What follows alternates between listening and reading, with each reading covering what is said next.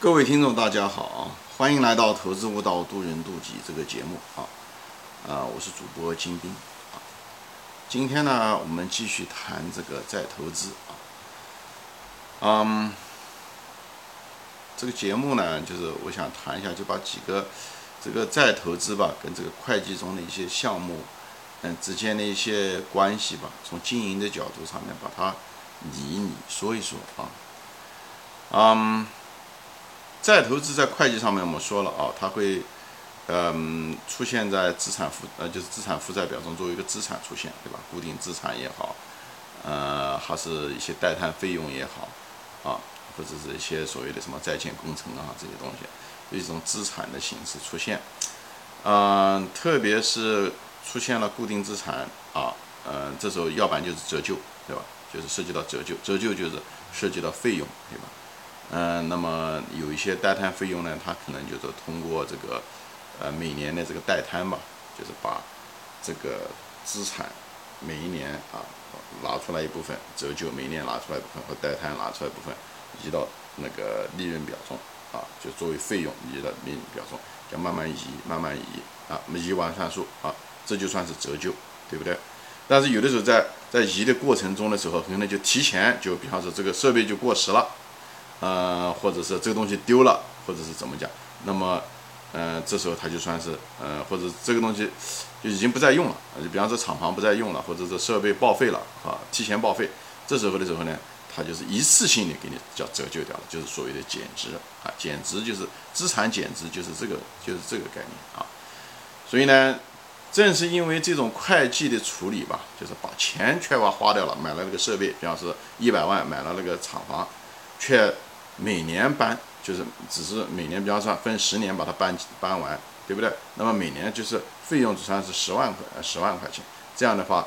那么利润相对来讲好点。如果他一下子搬了这一百 万过去的话，利润可能就没了，甚至是负的。所以呢，他们就做这种处理。啊，正是因为这种处理呢，嗯，其实真正的时候，生意中的时候，经营中的时候，这些设备有的时候可能是因为技术更新过快。所以呢，你这设备很可能很快就过时，或者是需求呃没了，这你这设备可能就就废置在那里，对不对？就像口罩一样的啊，这口罩你你买了这个口口罩机，你你这个月刚刚买的了啊，两个月以后啊没人用口罩了，出口不了口罩，那你这个怎么折旧呢？你花了比方说五十万买的这个口罩机，对不对？你本来按照会计上说，你可能是按十年把它折旧掉，每年折旧五万块钱，但两个月以后你可能就报废了。因为没人在意，你你不可能再用了。不是讲这机器坏掉了，所以你不会再用这个。因为嗯，这疫情可能很快就结束了，就或者是那口罩价格很低，你你你这个生产成本高于你那个卖价就不赚钱，你很可能就把这个设备就放在一边了，对不对？你很可能好多年都没办法用。如果人家卖的话，你可能只一千块钱卖掉。所以这个就是一个非常典型的一个例子，就是告诉你在经营中的时候，固定资产投资。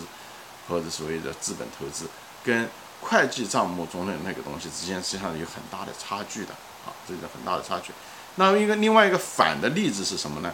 啊，比方说是一个房子啊，一栋楼，你在上海买了一栋楼，对不对？他很可能说那栋楼，比方说是一个亿买的，哎，那那他作为固定资产，他折旧每年，比方是折旧百分之呃十，对不对？他照讲，他这个价格，他是作为一个费用放到利润中，对不对？他还在折旧。其实那个东西的价格可能十年以后很可能从呃呃呃一嗯一个亿变成十个亿，对不对？所以嗯正好反过来，就是它随着时间的流失，它越来越值钱。所以就是大家在看会计数字的时候，或者遵循所谓的会计规则折旧也好这些东西的时候，一定要对资产或者是对这个从经营的角度来分析这些东西，你才有意义。这个才有意义，所以大家在分析之中一定要分析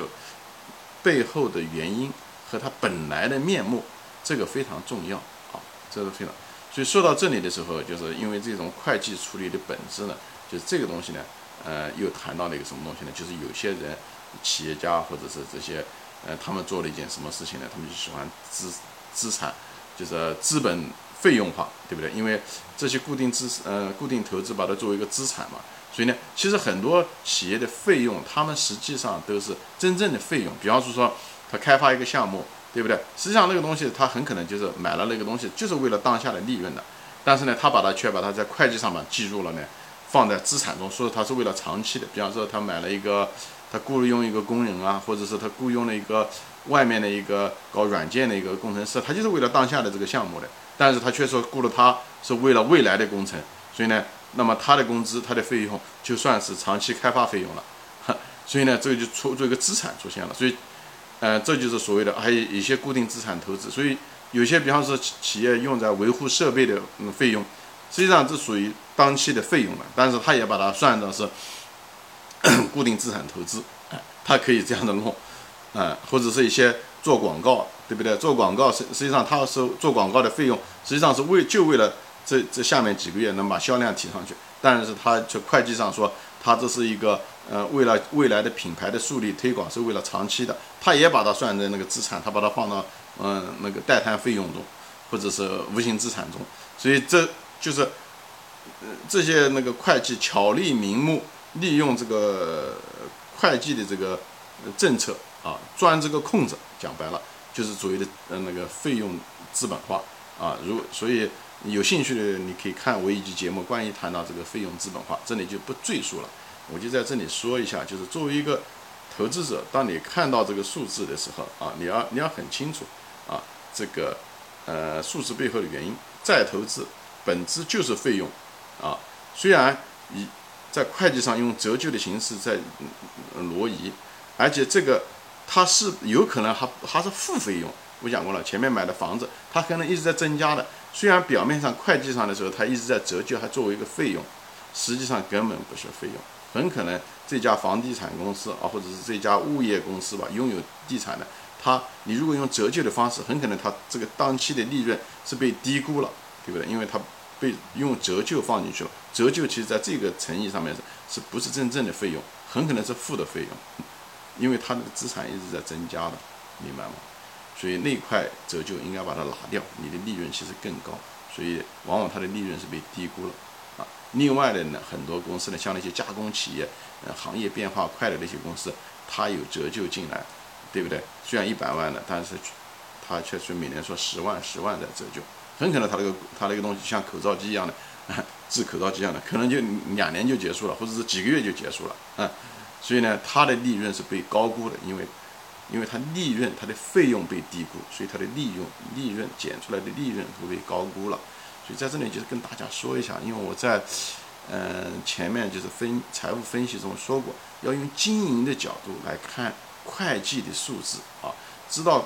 会计只是一个拐杖而已，你要知道这个拐杖的